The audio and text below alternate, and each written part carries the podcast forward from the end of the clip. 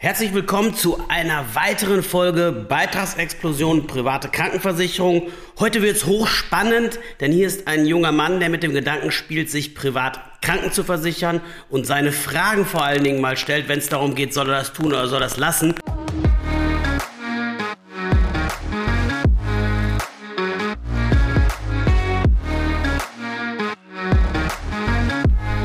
Ja, in der heutigen Folge ist ein junger Mann zu Besuch mit dem Namen Danny. Und diese Folge ist entstanden, weil er mit dem Gedanken spielt, sich privat Kranken zu versichern, auf mich zugekommen ist und hat gesagt, Mensch, ich habe da noch so einige Fragen. Und da habe ich gesagt, das ist mit Sicherheit auch spannend für unsere Zuhörer.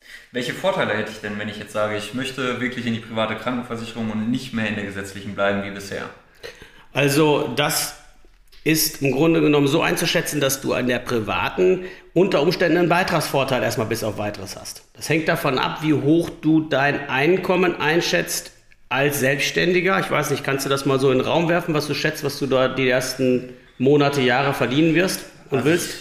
Ich, ich, denke mal, dass es am Anfang vielleicht so um die 4.000, 5.000 ähm, sein werden pro Monat. Ja. Ähm, hoffentlich natürlich Tendenz steigend. Ja, also wenn es nachher ein zu versteuerndes Einkommen ist von mindestens 4.500 Euro im Monat, dann würdest du in der gesetzlichen Höchstbeitrag zahlen, liegt, mittler, mittler, liegt zur Zeit für Kinderlose, die du bist, bei 929 Euro im Monat. Das ist das, was die gesetzlich abknöpfen würde, wenn deine Selbstständigkeit einigermaßen gut läuft. Ich mache das regelmäßig so, dass ich den jungen Selbstständigen sage, Mensch, geh doch erstmal hin und guck dir das die ersten Monate an. Da kannst du dich immer noch privat versichern. Du kannst jetzt schon mal eine Anwartschaft machen. Anwartschaft heißt, Du, ja, du gehst erstmal hin und sicherst dir das Recht, dich privat versichern zu können, wenn du dann wirklich in die Selbstständigkeit übergehst. Und das kannst du leider nicht ewig lang ziehen. Du kannst jetzt nicht sagen, ich gucke mir jetzt erstmal in der gesetzlichen meine Selbstständigkeit monatelang an und ziehe dann irgendwann die Anwaltschaft. Das ist an Fristen gebunden, aber du hast zumindest erstmal ein bisschen Vorlauf und kannst auch nochmal in Ruhe überlegen, was du machst. Aber du hast auf jeden Fall schon mal den Fuß in der Tür deinen Gesundheitszustand eingefroren, denn das ist für die Zuhörer vielleicht auch noch wichtig zu wissen. Der Danny will sich nicht in einer Woche selbstständig machen, sondern erst in einigen Monaten. Und wenn er sich dann überlegt, sich privat kranken zu versichern, wenn er sich dann erst überlegt und hat dann meinetwegen gerade eine Sportverletzung, er spielt zum Beispiel Fußball, dann versichert ihn in dem Moment keiner, weil gerade eine Zerrung da ist. Oder vielleicht sogar was Schwerwiegenderes, ein Knieproblem, dann geht er zum Arzt und der guckt dann irgendwie, im MRT sieht man dann beispielsweise oder im CT sieht man dann, dass am Knie ein irreversibler Schaden ist, dann ist er gar nicht mehr versicherbar. Deswegen bin ich ein großer Freund, wenn man den mit dem Gedanken spielt, sich selbstständig zu machen und noch einige Monate Vorlaufzeit hat, kann man eine Anwartschaft machen bei jeder deutschen privaten Krankenversicherung und friert seinen Gesundheitszustand ein. Das heißt, man zahlt nur einen kleinen Beitrag dafür, dass man das Recht hat, später wechseln zu können und braucht aber dann keine neue Gesundheitsprüfung mehr machen und kann sogar, wenn man das möchte, auch schon Altersrückstellung aufbauen. Das wäre meine Empfehlung an der Stelle. Ähm, und das kann eventuell halt ein Vorteil sein, will heißen, wenn du in, die gesetzliche, in der gesetzlichen bleiben würdest und deine Selbstständigkeit läuft gleich gut an, ähm, dann ist es eben so, dass dann unter Umständen relativ schnell der Höchstbeitrag in der gesetzlichen Krankenversicherung fällig wird. Der ist mit Pflegepflichtversicherung bei über 900 Euro, also 929 Euro. Wenn man es genau nimmt, bräuchtest du eigentlich auch noch Zusatzversicherung, um dann in den wichtigsten Bereichen guten Schutz zu haben. Da bist du auch schnell, wenn du noch eine Zusatzversicherung machst, nochmal mit 60, 70 Euro dabei, geht das Ganze Richtung 1000 Euro.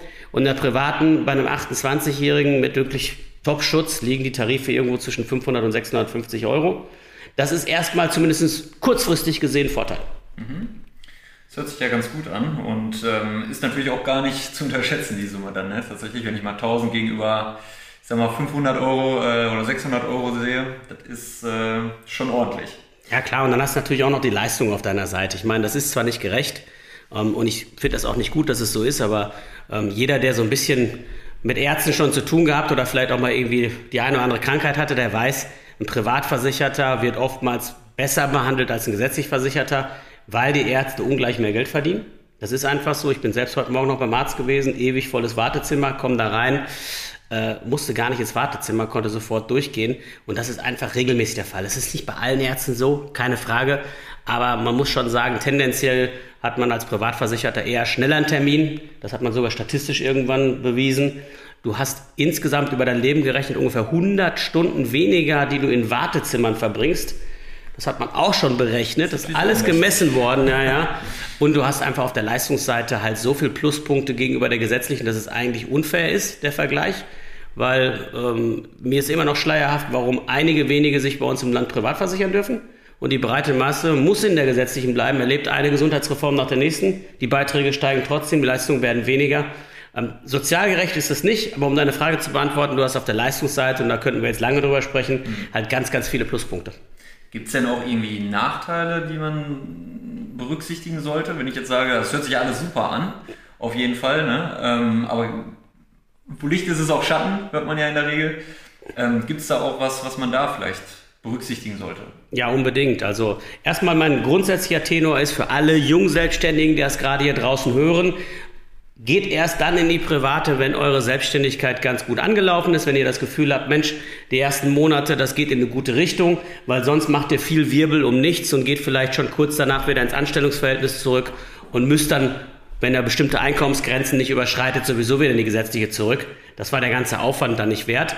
Und nochmal für Jungselbstständige auch nochmal die ergänzende Information, wenn ihr am Anfang auch mit eurer Selbstständigkeit noch nicht so viel Geld verdient, die gesetzliche Kasse berechnet den Beitrag anhand des Einkommens.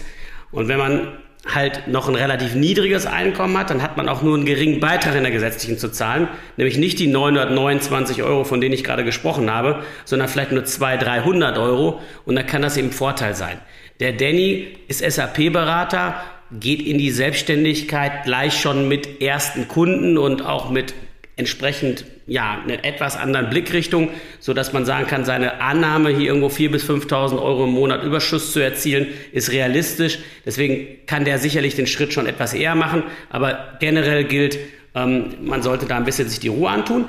Ähm, Nachteil meiner Meinung nach in der privaten ist eben der, dass er in jungen Jahren verhältnismäßig günstig ist, dass man in den jungen Jahren meist viel Geld gegenüber der gesetzlichen sparen kann, wenn man gut verdient, es nach hinten raus aber sehr teuer wird, wenn man den falschen Anbieter wählt und vor allen Dingen, wenn man keine zusätzlichen Rücklagen gebildet hat. Ähm, und deswegen egalisiere ich auch mal meinem Vorteil vom Anfang, dass du eben weniger Geld zahlst, ist richtig. Wenn du meiner Empfehlung folgst, würdest du aber diese Ersparnis konsequent zurücklegen ja, als Beispiel, du würdest 600 Euro jetzt in der privaten zahlen, 1000 meinetwegen in der gesetzlichen mit Zusatzversicherung, dann würdest du die 400 Euro konsequent zurücklegen mhm. auf eine Anlageform deiner Wahl. Das kann ein ETF-Sparplan sein oder meinetwegen, wenn du eine Eigentumswohnung kaufen willst oder irgendwie es auf ein Sparbuch legst, weil du halt zu sicherheitsorientiert bist, da würde ich zwar dringend von abraten, aber was auch immer dir beliebt, so dass du dir einfach dein eigenes Gesundheitskonto aufbaust, weil ich schon weiß, was kommen wird.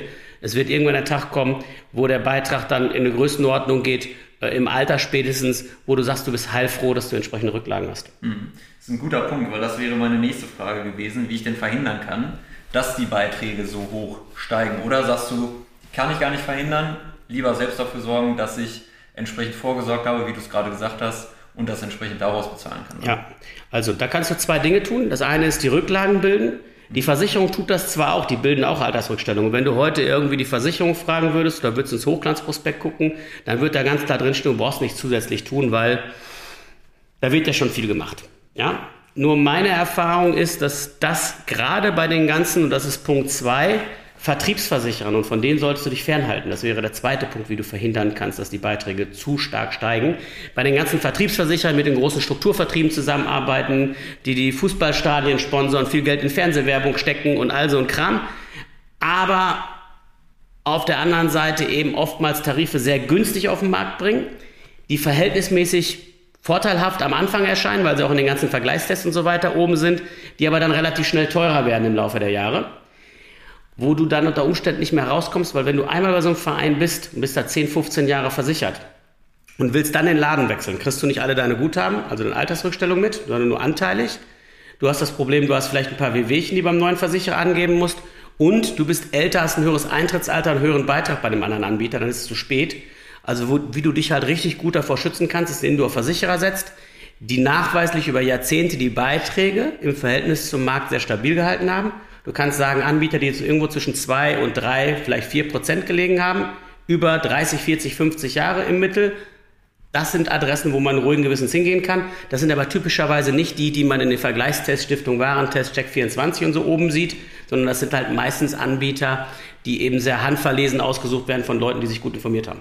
Mhm. Okay, super. Ähm, was ändert, ändert, sich denn im Handling eigentlich so für mich gegenüber privater und gesetzlicher Krankenversicherung? Weil jetzt kenne ich es natürlich so, gehe zum Arzt, zeige meine Karte, wird kurz eingelesen, ähm, alles erledigt. Ja, also das ist leider der privaten nicht ganz so, wobei die sich auch weiterentwickelt haben. Heute ist es so, du hast eigentlich bei jeder privaten Krankenversicherung, wenn du dich versicherst, eine App, die lädst du dir runter, kriegst deinen persönlichen Zugang und wenn der Arzt dir eine Rechnung schickt, und das ist der Unterschied zur gesetzlichen, du siehst zukünftig die Rechnung, weil er die, die mit der Post rüberschickt. Dann scannst du die kurz ab mit der App. Die Versicherung überweist dir das Geld innerhalb von wenigen Tagen und du überweist es an den Arzt weiter. So ist heutzutage das gängige Gebaren. Theoretisch könntest du in Vorleistung gehen. Das war früher ein Riesenthema, als es noch diese ganze App-Lösung nicht gab und dann die Leute erstmal auf die, oftmals die Ärzte bezahlt haben, weil sie bei ihrer eigenen Versicherung mit Post und allem Kram teilweise ein paar Wochen aufs Geld gewartet haben. Das ist zum Glück heute anders. Heute ist es eben so, dass du so schnell die Erstattung veranlassen kannst über die App und über die Zusammenarbeit mit dem Krankenversicherer, dass du dann nicht unbedingt in die Vorleistung gehen musst. Kannst du aber, würde ich nicht zu raten. Und wenn es große Positionen sind, also als Beispiel, du hast eine anstehende Operation, dann spricht auch nichts dagegen, so mache ich es auch immer, mit der Krankenversicherung kurz zu sprechen, dass sie mit dem Krankenhaus bitte direkt abrechnen sollen, ausnahmsweise, damit du diesen ganzen Zahlungsbooster auch mit, also sich 8.000 oder 18.000 Euro Rechnung nicht selber erst noch äh, auslösen musst, sondern dass das gleich mit zwischen denen läuft. Hast du keinen Rechtsanspruch drauf, wird aber in der Praxis oftmals eben so gehandelt. Ähm, Tatsache ist aber so oder so, du musst nirgendwo in Vorleistung gehen. Im Zweifelsfall muss der Arzt halt ein paar Tage aufs Geld warten. Aber das ist der wesentlichste Unterschied. Es hat übrigens eine schöne Kontrollfunktion. Du siehst nämlich dann auch mal, was auf der Rechnung draufsteht. Mhm. Und nicht selten, Leute, wenn ihr hier zuhört, sind da Diagnosen abgerechnet, die ihr nie gehabt habt. Da habt, da wird aus einer, keine Ahnung, aus einer Verspannung mit einmal einem Hals-Wirbelsäulen-Syndrom und und und, damit die Ärzte, nicht alle, aber es gibt solche Situationen, halt äh, gutes Geld verdienen dabei. Hier könnt ihr auch gleich ein bisschen darauf achten, dass da nicht irgendwas abgerechnet wird, was ihr gar nicht gehabt habt. Dringender Tipp von mir, warum? Vielleicht braucht ihr auch nochmal eine Berufsunfähigkeitsversicherung, irgendeine andere Absicherung für eure Familie wo auch Gesundheit abgefragt wird, dann ist es wichtig, dass man nicht zu viel gegen euch verwenden kann, was in der Krankenakte als abgerechnet steht. Mhm. Super. Ähm, jetzt kann es natürlich sein, dass man vielleicht mal auch irgendwie Vorerkrankungen hat. Vielleicht beim Fußball mal Bänder gezerrt oder im schlimmsten Fall natürlich ähm, gerissen. Wie sieht es denn damit aus? Kann sowas ausgeschlossen werden? Wie lange wird da zurückgeguckt? Ja. Sehr guter Punkt auch. Also du musst dir vorstellen, bei einer Berufsunfähigkeitsversicherung, da wird auch mal mit Ausschlüssen gearbeitet. Da wird gesagt, Knie sind vom Leistungsumfang als Beispiel ausgeschlossen oder das mhm. Sprunggelenk oder was auch immer. In der privaten ist das eher die Ausnahme. Hier ist es vielmehr so, dass mit Risikozuschlägen gearbeitet wird. Das heißt also, du musst hier mit offenen Karten spielen. Du musst sagen, was ist Phase gewesen? Will heißen, die fragen erstmal zum einen ganz konkrete Zeiträume ab. Also zum Beispiel die letzten drei Jahre ambulant ist eine Standardfrage. Also alles rund um Hausarzt und Facharzt. Und auch nur aus der Zeit musst du denen dann entsprechend Dinge mitteilen, was in den letzten drei Jahren ärztlich festgestellt wurde, respektive wo du beim Arzt warst, das muss da rein.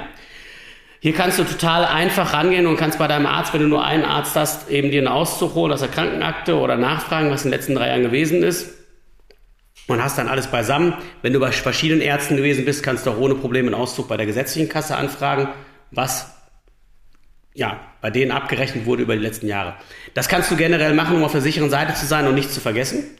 Jetzt muss man aber dabei sagen, das sind drei Jahre ambulant meistens, fünf Jahre bei den meisten Versicherern stationär, aber die letzten fünf Jahre wirklich im Krankenhaus übernachtet hast und dann noch in den letzten zehn Jahren, ob du irgendwo auf der Couch gesessen hast, sprich in psychologischer Behandlung gewesen bist. Das sind eigentlich so die drei Standardfragen. Und dann kommen nochmal zehn isoliert davon. Um auf deine Frage zurückzukommen mit Sprungverletzungen oder Sportverletzungen und Zerrungen und diesen Dingen.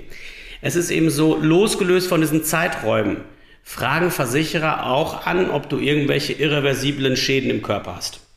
Und wenn jemand beispielsweise schon mal einen Bandscheibenvorfall gehabt hat, dann ist sowas anzeigepflichtig. Auch wenn es da nicht explizit steht und auch wenn der länger als drei Jahre zurückliegt und dann meinetwegen ambulant behandelt wurde, ist der anzugeben.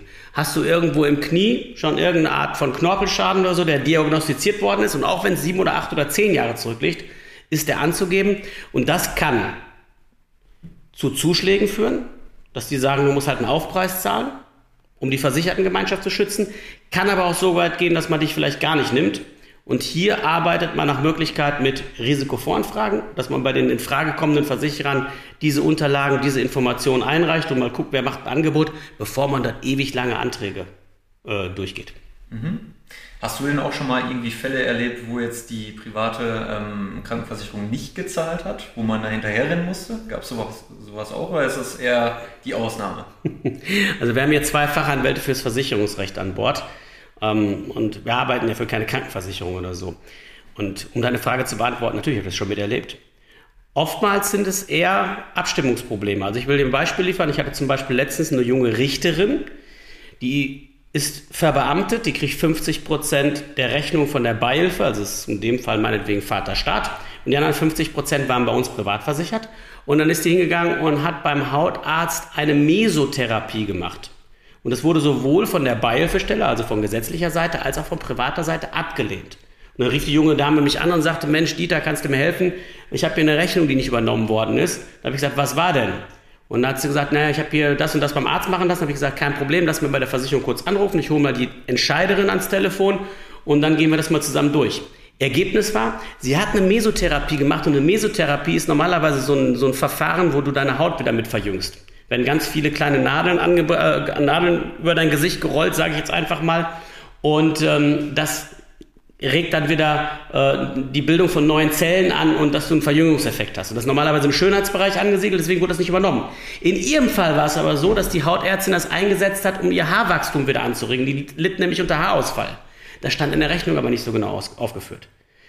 Die Leistungsprüferin der Versicherung, Versicherung hat das dann gehört, die Kundin hat es erzählt, gesagt, kein Problem, holen Sie einen Einzeiler von dem Hautarzt, dass das dafür eingesetzt wurde, dann zahlen wir auch. Hat die Kundin gemacht, dann wurde bezahlt. Meistens sind es Abstimmungsprobleme. Wo du wirklich Schwierigkeiten hast, ist, wenn du eine Leistung abforderst, die in deinem Tarif im Kleingedruckten so nicht vorgesehen ist. Und hier tapern die Leute reihenweise zum Beispiel in Privatkliniken in die Falle. Du gehst mit deinem Knie, bleiben wir mal beispielsweise bei so einer Sportverletzung, du gehst mit einer Sportverletzung zum normalen Orthopäden und der überweist dich an Kollegen oder operiert im Zweifelsfall selber. Und das ist jetzt eine Privatklinik in dem Fall die unterliegen keinerlei Abrechnungsvorschriften. Das ist wie wenn du ein Auto in eine Werkstatt in eine freie bringst. Die können einfach abrechnen, was sie wollen. Und wenn das der Fall ist und du lässt dich dort operieren, hast du vorher beim Arzt unterschrieben, dass du damit einverstanden bist, wie die abrechnen. Die Krankenversicherung hat im Tarif aber zum Beispiel drinstehen, dass sie nur das zahlt, was in einem Krankenhaus angefallen wäre, in ganz ortsüblichen Krankenhaus. So, und jetzt rechnet der meinetwegen statt für so eine Knieoperation, die im Krankenhaus 5000 Euro kosten würde, 8000 Euro, dann bleibst du auf den 3000 Euro sitzen. Das sind Dinge, die erlebe ich, wenn Leuten das nicht klar ist. Die wenden, das sind aber nicht unsere Kunden. Das sind meistens die, die sich von außen an mich wenden und sagen, ich habe dich beim Vortrag gesehen, ich habe im Fernsehen gesehen, ich habe einen Zeitungsartikel gelesen, ich habe hier Schwierigkeiten mit der Krankenversicherung, du hast auch Fachanwälte, kannst du helfen? Dann kommt es meistens genau aus den Gründen heraus. Mhm. Das ist ein sehr, sehr guter Punkt, weil das wäre im Grunde genommen auch meine letzte Frage. Ähm, ähm, wenn ich jetzt im Grunde genommen die Situation habe, äh, es wurde mal nicht gezahlt. Hast du gesagt, ist das einer der wesentlichen Punkte, die auf jeden Fall in meinem Tarif mit enthalten oder berücksichtigt werden sollten in irgendeiner Art und Weise? Gibt es denn noch mehrere von diesen Punkten, wo du jetzt sagst, meine Top 5 oder Top 6 oder Top 10 Punkte, die sollten auf jeden Fall in jedem Tarif enthalten sein, darauf sollte ich achten? Ja, also Punkt 1, Privatkliniken sollte eine Versicherung nicht übernehmen per se, weil dann ist dem Arzt oder der Einrichtung sind Tür und Tor geöffnet, einfach willkürlich abzurechnen, was sie wollen und der, die Versichertengemeinschaft, wir alle müssen es zahlen. Ich finde das nicht gut. Manche gehen damit hausieren und sagen, Privatkliniken müssen auf jeden Fall mit drin sein. Die müssen vollempfänglich bezahlt werden. Aber vergesst nicht, Leute, in dem Moment klingt sich eine Arztpraxis oder ein Arzt aus dem gesetzlichen System aus, macht seine eigenen Vorschriften, seine eigenen Regeln, seine eigenen Rechnungen und überlegt mal, werden die wohl eher geringer ausfallen oder vielleicht deutlich höher? Und wenn letzteres der Fall ist, dann muss das irgendjemand zahlen. Und das ist nicht nur der Betroffene, sondern sind alle, die da versichert sind. Also das ist ein Punkt, sage ich mal, den finde ich extrem gut, wenn der Versicherer sagt, Privatkliniken gucken wir uns im Einzelfall an. Nicht, dass sie nicht zahlen, wenn das eine gute, renommierte Privatklinik ist und die wirklich gute Erfolgsquoten haben. Und im Bedingungswerk drin steht, Privatkliniken werden so bezahlt wie ein normales Krankenhaus, dann heißt das nicht, dass die, die Privatklinik, wenn die dann höher abrechnen, nicht übernehmen. Sie halten sich das Recht offen, das zu prüfen. Und du kriegst genauso wie in der Werkstatt im Normalfall einen Heil- und Kostenplan, den kannst du dir geben lassen, wo genau drin steht, was es kosten wird. Dann kann die Versicherung vorher prüfen, du weißt genau, woran du bist. Punkt eins. Punkt zwei: Zahnarzt. Hier gibt es eine Gebührenordnung, wie bei allen anderen Ärzten auch, die nennt sich Gebührenordnung für Zahnärzte. Es gibt Tarife, die zahlen auch oberhalb der Gebührenordnung der Zahnärzte. Da haben wir das gleiche wie bei den Privatkliniken. Da kannst du in Düsseldorf die Kö oder in München auf die Maximilianstraße, gehst zu irgendeinem so Promi-Zahnarzt, der macht dir ein normales Inlay-Implantat oder eine Brücke und nimmt das Dreifache oder das Doppelte von dem, was dein Arzt, der es auch super macht, bei dir im Ort nimmt. So, und das möchte ich eben eigentlich auch vermeiden, dass Leute in Tarife gehen, wo da Open End ist, weil das wird auch wieder irgendjemand zahlen müssen. Und ich beobachte das jetzt seit 22 Jahren. Das sind komischerweise die Tarife, die im Laufe der Zeit sehr teuer werden. Also hier ist Vorsicht geboten. Das klingt alles so schön, aber hat oftmals eine Kehrseite der Medaille und hier ist der gesunde Menschenverstand einfach Gold wert. Wo ich darauf achten würde, dass die auch oberhalb der Gebührenordnung zahlen, auch wenn es sehr selten vorkommt, ist im stationären Bereich. Warum? Weil du hier teilweise Operationen aufs Tableau kriegst, die lebenswichtig sein können. Also Beispiel, wenn du meinetwegen einen Tumor im Kopf festgestellt bekommst und es hängt jetzt vom Geschick des Operateurs ab, ob du überhaupt überlebst und du gehst hin, stellst ganze Netz auf den Kopf, sprichst mit Ärzten, sprichst mit Freunden und findest beispielsweise raus, dass es einen Professor Sami in der Inni-Klinik in Hannover gibt, der die Top-Koryphäe für Operationen am offenen Schädel ist. Der aber aufgrund seines technischen Gerätes, aufgrund seiner Erfahrung, aufgrund seiner Spezialisierung nicht innerhalb der Gebührenordnung zahlt, äh, arbeitet, sondern ein Stück weit darüber hinaus abrechnet. Dann ist es gut, wenn der Versicherer diesen Weg mitgeht. Ich habe das bei meinem eigenen Onkel miterlebt. Er ist genau bei dem in der Behandlung gewesen. Da war die Situation die, und da war es ganz wichtig, dass die Versicherung da keine Deckelung drauf hat. Das kommt statistisch gesehen nicht so oft vor. Aber wenn ich diese Anrufe kriege und es geht wirklich im stationären Bereich um Leben und Tod oder es geht wirklich darum, hier wirklich einen absoluten Top-Arzt zu kriegen, dann kann das schon mal ein Vorteil sein. Das wäre ein Punkt, zumindest wo ich selber gesteigerten Wert drauf legen würde, wenn ich sagen würde, dass es einer meiner Top-Punkte. Aber das wäre nicht Top 3, das wäre eher Top 10. In Top 3 wäre wär im Grunde genommen noch dass du vom Grundsatz her die Leistung eher etwas höher als zu niedrig ansetzt. Denn was ich ganz häufig erlebe, ist, dass Jungselbstständige auf mich zukommen und sagen, ja, muss es mal günstig sein, Dieter. Und dann geht man hin und sagt, Zahnleistung nimmt man nur einen abgespeckten Tarif. Krankenhaus nimmt man das Mehrbettzimmer. Ambulant nimmt man eine dicke Selbstbeteiligung rein und dann eben von mir aus ein Hausarztprinzip und alle möglichen abgespeckten Leistungen. Dann sind die zehn Jahre selbstständig, der Laden läuft gut und dann kommen sie wieder auf mich zu und sagen, du pass auf, ich habe mich ja damals entsprechend ein bisschen niedriger und günstiger versichert. Jetzt hat sich das Gute, gut entwickelt und ich stelle fest bei den Ärzten, ich habe überall Selbstbeteiligung oder ich muss immer erst über einen Hausarzt gehen, bevor ich zum Spezialisten komme. Das kostet mich als Selbstständiger zu viel Zeit oder ich habe im Krankenhaus gelegen und ganz ehrlich, lag da im Mehrbettzimmer, da waren noch drei andere, die haben ständig Besuch bekommen. Ich konnte gar nicht richtig genesen, ich hatte keine Ruhe, ich konnte mein Notebook nicht aufklappen oder meinen Sachen arbeiten oder meine, mit, meinen, mit meinen Leuten oder meinen Angehörigen privat sprechen, weil immer jemand dabei war und so weiter. Das möchte ich eigentlich nicht mehr, können wir das upgraden? Und das eigentlich ist das Hauptproblem, das kriegst du nämlich nachher nicht mehr hin. Dann ist wieder eine neue Gesundheitsprüfung, neues Eintrittsalter, neuer Beitrag, höherer Beitrag. Und wenn ein paar Wehwehchen da sind, dann geht es sowieso schon alles nicht. Das wäre so, ich sag mal, in den Top 3 anzusiedeln als dritter Punkt. Also Privatkliniken, das muss, die müssen die nicht übernehmen. Ähm, Zahnarzt gedeckelt, lieber auf Gebührenordnung. Und dritter Punkt, in jungen Jahren lieber mehr Leistung als zu wenig, weil den Beitrag kannst du eh steuerlich absetzen. Das Finanzamt hilft mit bei der ganzen Sache, beim Aufbau deiner Altersrückstellung. Die Selbstbeteiligung, wenn du hohe Selbstbeteiligung nimmst zum Beispiel, die kannst du nicht absetzen.